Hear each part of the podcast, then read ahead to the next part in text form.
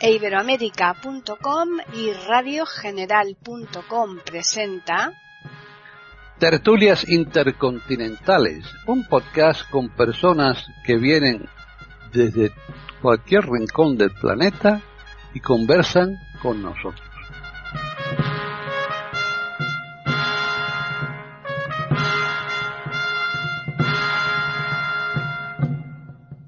Bienvenidos otro día más a Tertulias Intercontinentales en iberoamérica.com. Soy Paquis Sánchez Galvarro y está conmigo hoy Antonio Cuellar en Talavera de la Reina, con un respiro en las temperaturas porque hemos tenido unos días de bastante calor. Así que ya, además ayer aquí por lo menos cayó la Mundial de Agua, no sé por ahí, ¿qué tal? Buenas, sí, aquí aprovechando que ya nos hemos desconfitado un poco, salimos con unos amigos a, comer por ahí, al aire libre, a un pueblecito a 20 kilómetros de aquí, que hay una sierra pequeñita antes de la Sierra de Gredos, que es una zona mm, que parece mentira que está a 20 kilómetros, porque te vas para allá y parece Galicia con castaños, robles y bueno. Y al acabar de comer, aunque ah, hicimos una sobremesa larga, porque se estaba muy bien y tal, empezó a sonar brum, brum, brum, y, y porrum, porrum, nos chafó la, el resto de las terrazas porque ya no pudimos parar a, ningún sitio. Empezó a llover y tal, y estuvo lloviendo, y llegamos aquí a Talavera y siguió lloviendo y, y nos estropeó el, el, estar al aire libre. Y esta mañana la verdad es que olía divinamente, es que cuando llueve... Claro. Y luego miro en el teléfono y a partir del jueves o por ahí da agua. Agua, agua otra vez, ¿eh? Bastante agua. La verdad es que viene muy bien que ríen de vez en cuando porque si no estos calores tan seguidos... Hmm. No, es que si no, fíjate, estamos todavía en primavera, si tenemos ya tiempo de verano, pues... Eh, sí, aquí hemos estado por encima de 30 varios días. Sí, sí, sí, sí. Menos mal que por la noche se respira. Hmm. Bueno, y hoy estamos bastante endulzados, ¿o cómo? ¿Cómo, cómo se presenta sí, el tema? Vamos de rechupeteo. Ah, sí, qué bueno. pero no nos vamos a pringar las manos, fíjate que... No me diga, pues eso es difícil, ¿eh? Hombre, pues eso se le ocurría a un señor... Mm, bueno, vamos a, hablar en propiedad. Vamos a hablar de un señor que con apellidos catalanes es nacido en Murcia. Es Enric Bernat Fonllanadosa ¿Mm? Con apellidos y con nombre, porque Enrique es Enrique, vaya. Sí, sí, sí, o sea, debe, mm, era una familia de pasteleros, él era la tercera generación, o sea, venía de una familia de pasteleros en Murcia, y eh, nace el 20 de octubre de 1923. Eh, como es lógico, empieza a trabajar con sus padres, pero ya el año, el año 50 eh, se monta su propio negocio, con la que iba a ser su mujer, Nuria Serra, que también era de familia de pasteleros y tal. Y en el año 54 compra una empresa de Asturias que se dedicaba a hacer derivados de la manzana, eh, granjas asturianas, me parece que se llamaba la empresa. Siguen, diríamos, eh, ampliando industrias y en 1958 compran una empresa catalana llamada Reñé, S.A. un artilugio que se llamaba Gol. O sea, un caramelo pinchando un palo, por decirlo de alguna manera, ¿no? Exacto.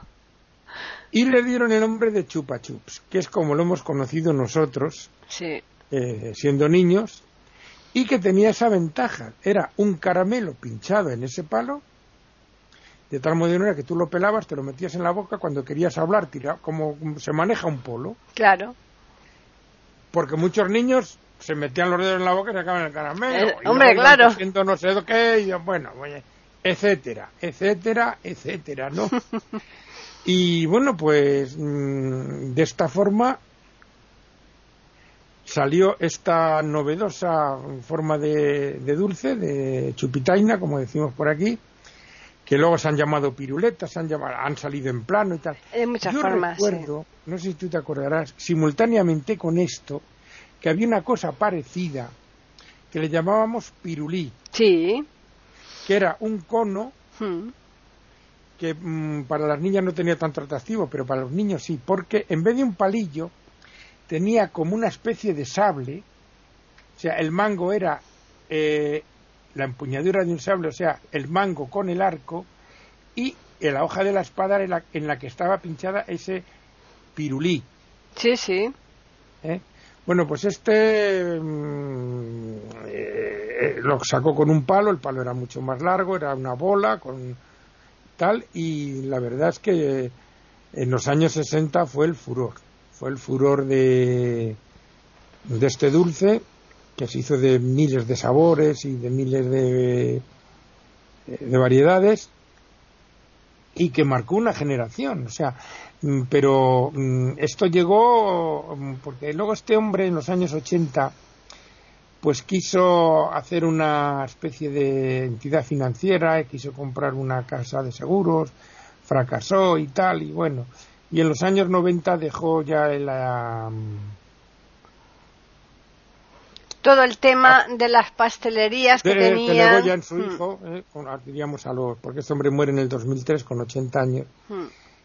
Y bueno, y, y, un personaje famosísimo del fútbol, porque es curioso que se llamara Gol el, el caramelo en principio, ¿verdad? Sí, es al tanto.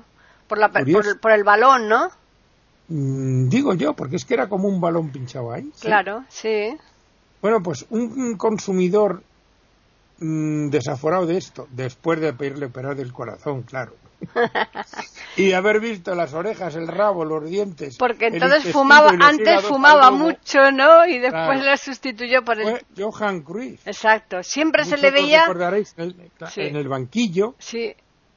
En la época dorada de Cruyff en el Barcelona, chupando estos bichos como un desesperado, porque ya no podía fumar, claro. Claro. Sí, pero incluso fíjate que después, más tarde, estos, uh, estos uh, incluso en lugar de, de, ser caramelo, los pusieron hasta de chicle y todo. Sí, bueno, y los hicieron en versión plana, hmm. o sea, lo que luego hemos llamado piruleta. Sí. En principio el palito era de madera, luego fue de plástico. De plástico, redondito. O sea, fue evolucionando un poco y tal, pero pero la idea de Hmm. tener un caramelo en la boca, poderlo sacar sin pringarse, sí. fue una idea genial. Que no fue idea de él, diríamos, él fue el que tuvo el acierto de, de comercializarlo, porque lo, lo, lo, vendió en todo el mundo, ¿eh? Sí, claro. En todo el mundo. Bueno, y se sigue y vendiendo, hijos... ¿eh? Se siguen vendiendo. Sí, sí, sí, pero ya no es español. Bueno, ya, porque como se todo... lo vendieron a una, empresa italiana. Ese es el problema de este país, que no tenemos mucha madera de empresarios.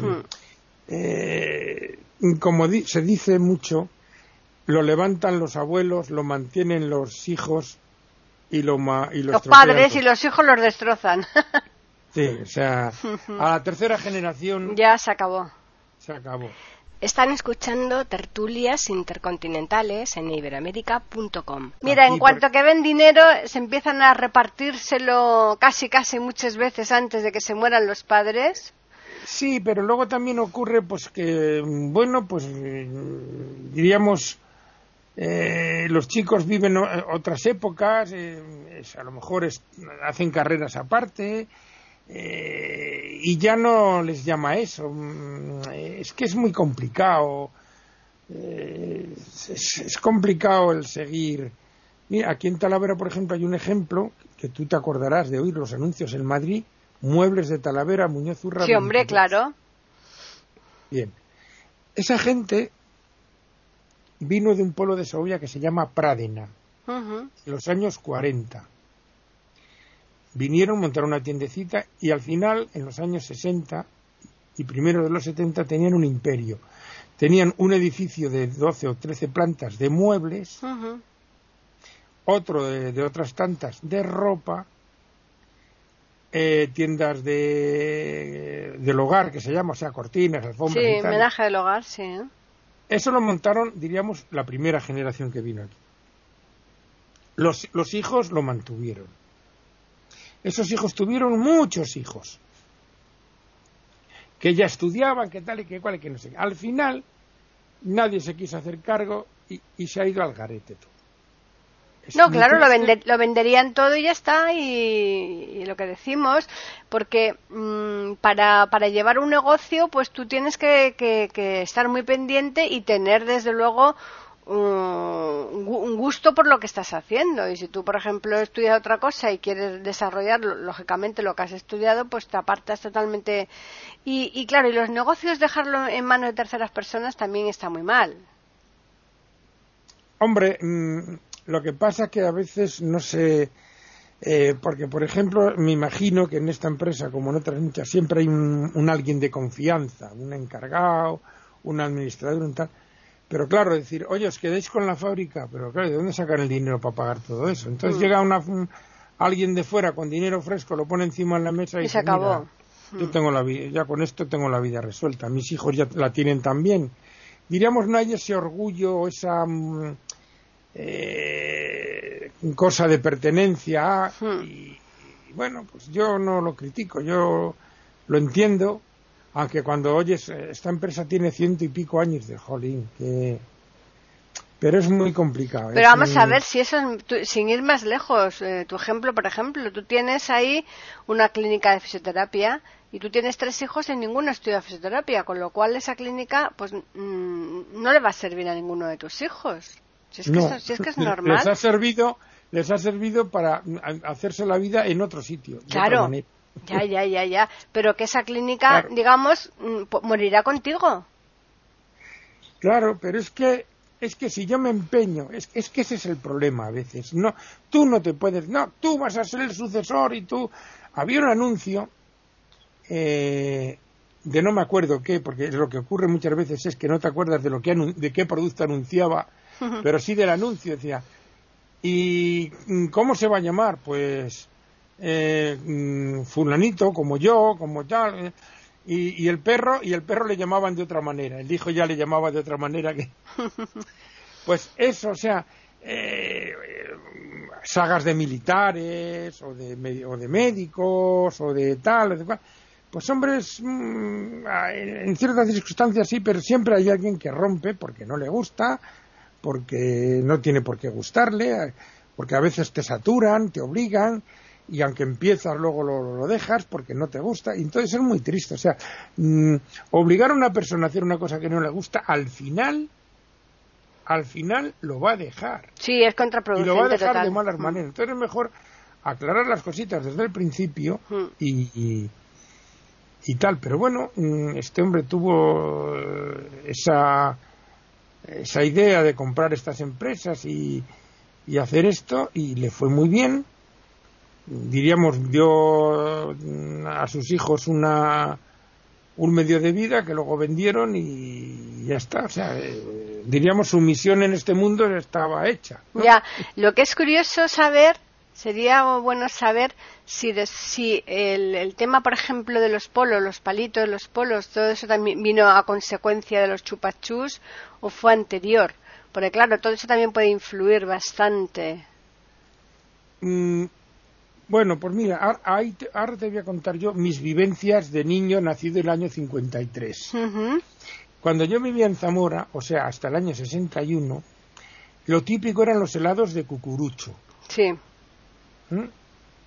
que en Zamora había una, una esta que se llamaba la Valenciana, curiosamente, porque para nuestros amigos de fuera de este país, esos se han llamado siempre helados italianos, ¿eh? Ya. ese tipo, porque en Italia tienen, pero aquí en España, eh, los que tenían la, la, fama de mejor, de mejores heladeros, eran la, el reino de Valencia, sobre todo Valencia, Alicante. Hmm.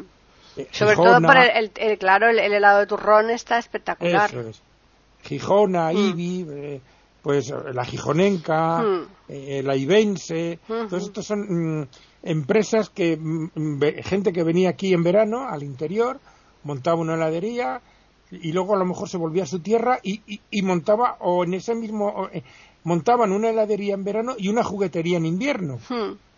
¿eh? porque esa, esa zona también producía mucho. Y calzado y muchísimas cosas, ¿eh? Sí, entonces eh, mm, yo recuerdo en Zamora el único, el único modelo de lo que yo conocí fue el del cucurucho. Y todavía recuerdo un señor que luego, claro, empezó con el carrito del helado famoso. Sí, claro. ¿eh? Hmm. Y luego acabó con, con, una cadena de helados. claro, pues empieza. Y yo recuerdo cuando yo estaba en la siesta, porque eh, mi padre era muy eso de la siesta y nos obligaba a echar la siesta. Y claro, con seis y siete años te sentaba como un tiro y tú querías salir a jugar, aunque hubiera treinta y tantos grados. y llegaba este señor y decía, helado, no sé qué, que me voy. y a veces te daban dos realillos, bajabas corriendo. Salías corriendo que no veas, ¿no? Bajabas, comprabas el cucurucho de helado y tal, ¿no? Hmm. Luego ya cuando fui a Zamora, digo a Segovia, el año 61, ese tipo de helados empezó a desaparecer. Y empezaron a aparecer los cortes sí. y los polos. Los polos. Estamos hablando que el chupasús aparece en el año 58.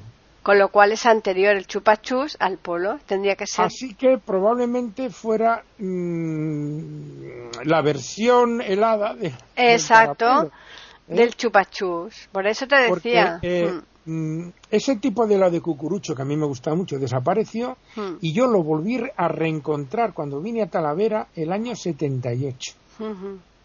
¿Eh? En un sitio que vendían helados, hamburguesas y tal. Y probablemente la idea venga de ahí. Sí, sí, por eso te decía yo que, que es muy probable que se aprovecharan el sector de los, eh, la, de los helados, ¿no? De, del formato este del palito para, para hacer esos polos. Sí, porque los niños lo que más, además, polos de, de, lo, de lo, peor, porque eran naranja, limón. Claro, te ponías pringado todo hasta arriba. De todo, era medio química aquello, ¿no? Claro porque sí, luego los había cremosos de mm. chocolate y leche. Sí, pero esos eran los menos, ¿eh? Pero a los niños nos mm. gustaban los, los de naranja. Los de hielo, los de hielo. Sí, sí, lo que llamábamos de hielo. De hielo con, eh, con sabor a naranja, sabor a limón, sabor a fresa y, y, que además también te teñían todas las manos de ese color, ¿no? Te las ponían las manos todas hechas. Sí, el palillo no servía de mucho, ¿no? Ahí. no, porque claro, como con el calor iba chorreando y bueno, y el Nick y lo otro. Todo, todo. Pero sí, sí, es el, son cosas como cuando hablamos, son cosas simples, pero que se te tienen que ocurrir. Exacto. Que ya digo que este señor no fue el inventor, hmm. sino fue el divulgador. Hmm.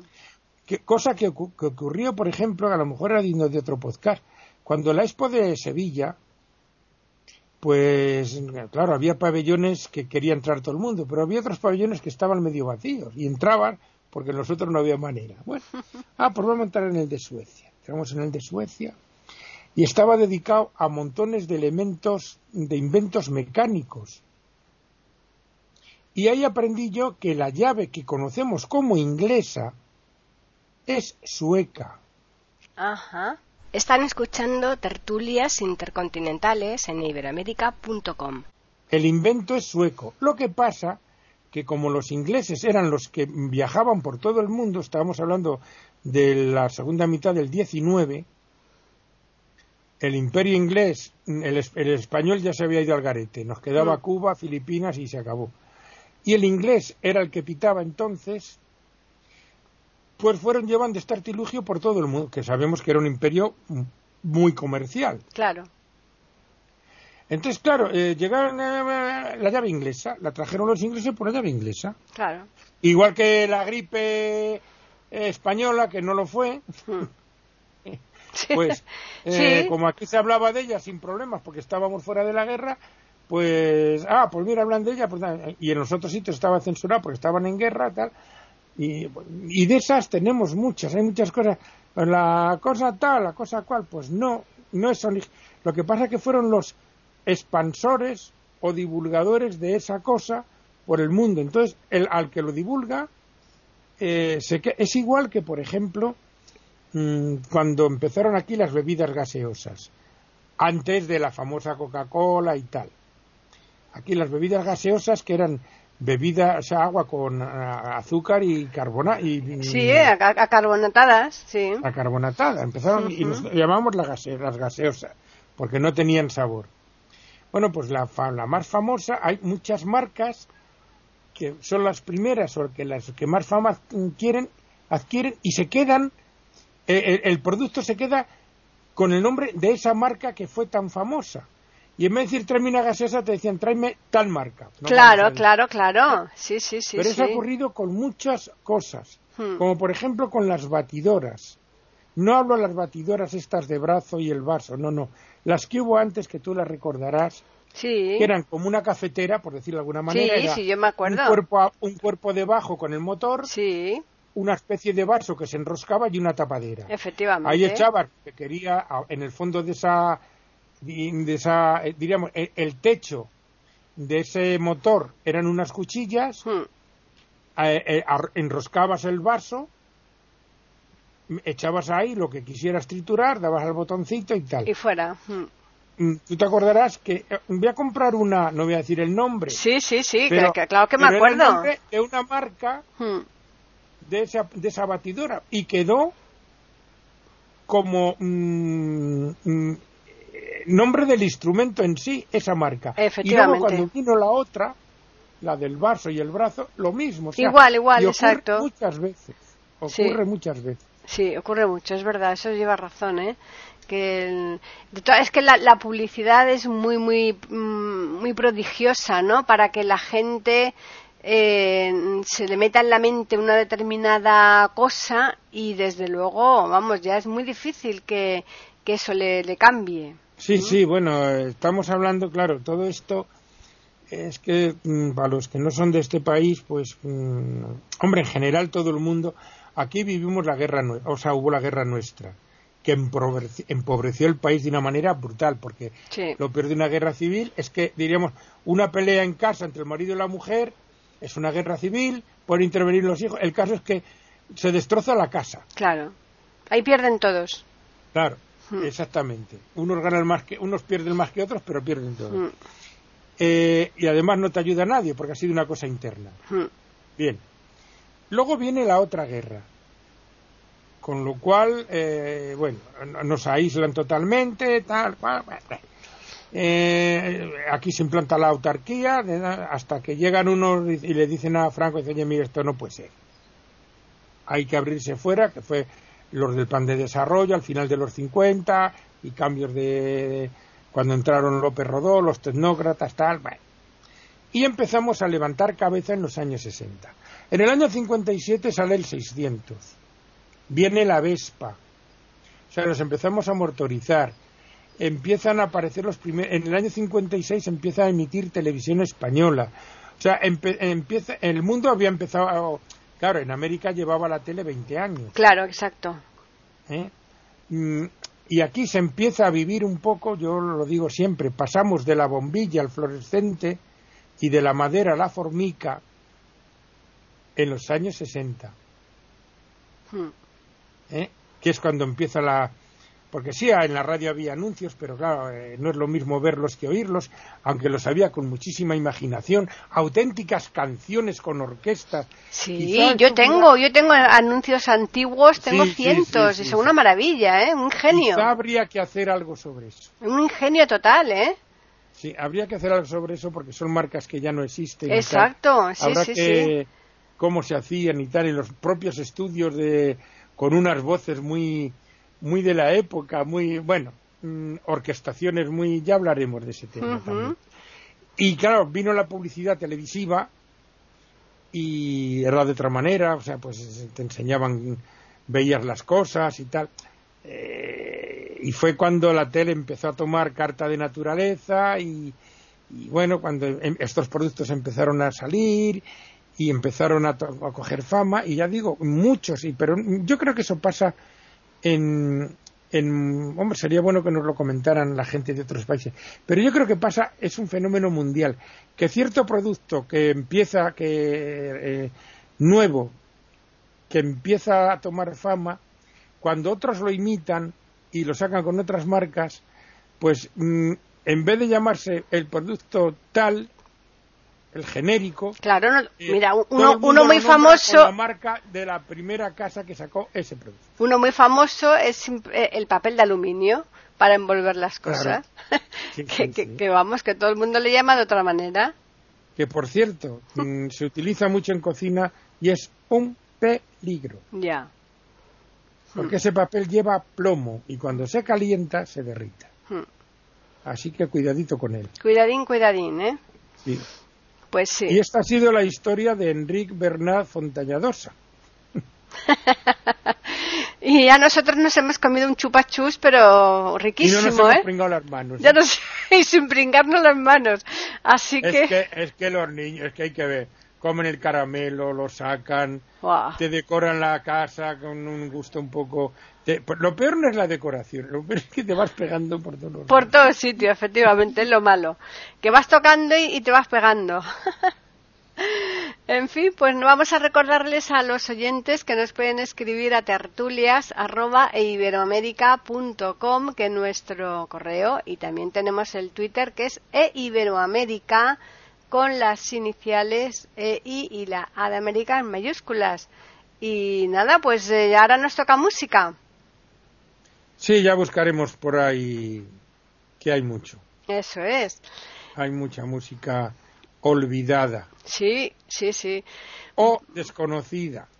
o desconocida. El otro día entrevisté a Martín Alemán. Eh, es un canta- cantautor argentino que le ha hecho canciones a muchísimos de allí, entre otros eh, a Jorge Cafrune. Y la verdad es que es una delicia escucharle. Así que mm, ya lo pondremos en platicando cuando le toque el turno, pero la entrevista ya está hecha. Así que vamos a emplazarles a nuestros oyentes para el próximo lunes aquí en iberoamérica.com para ofrecerles una nueva tertulia intercontinental.